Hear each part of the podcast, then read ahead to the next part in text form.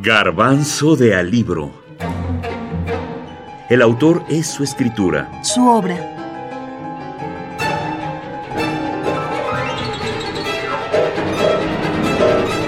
La tregua. Mario Benedetti. La novela.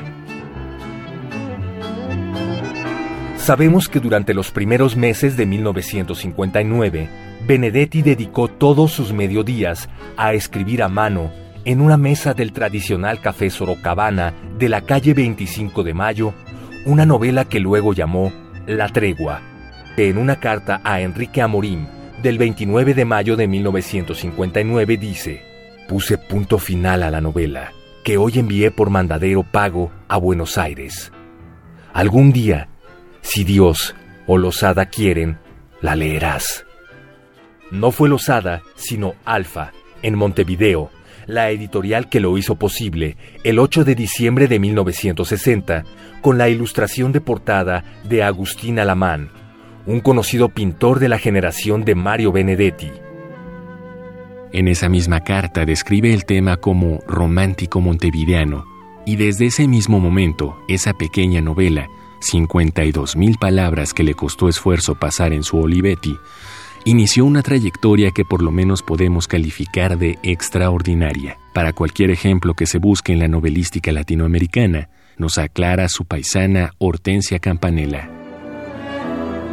Eh, es esta novela, eh, como, como muchas otras obras de él, pero especialmente esta, toca algunos eh, elementos que son propios del ser humano, es decir, el amor, la tragedia, los, los conflictos eh, eh, familiares, eh, la rutina de los, de los trabajos, son todos temas que, que, que, tocan muy profundamente a los hombres y mujeres de cualquier país. en esa, en esa, digamos, autenticidad que Benedetti coloca en sus personajes, creo que está el secreto de, del, de la buena acogida de, de, tantos públicos, en esa, diríamos, en esa sinceridad que eh, eh, muchos, muchos lectores eh, se reconocen a sí mismos o reconocen problemas, conflictos, emociones que, que ellos experimentan. Martes 17 de septiembre. Avellaneda no vino a la oficina. Miércoles 18 de septiembre. Santini volvió a la confidencia. Es repugnante y a la vez divertido. Dice que la hermana ya no va a bailarle desnuda. Tiene novio. Avellaneda tampoco vino hoy.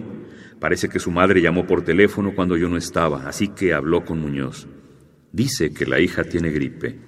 Jueves 19 de septiembre. Hoy sí empecé a extrañarla.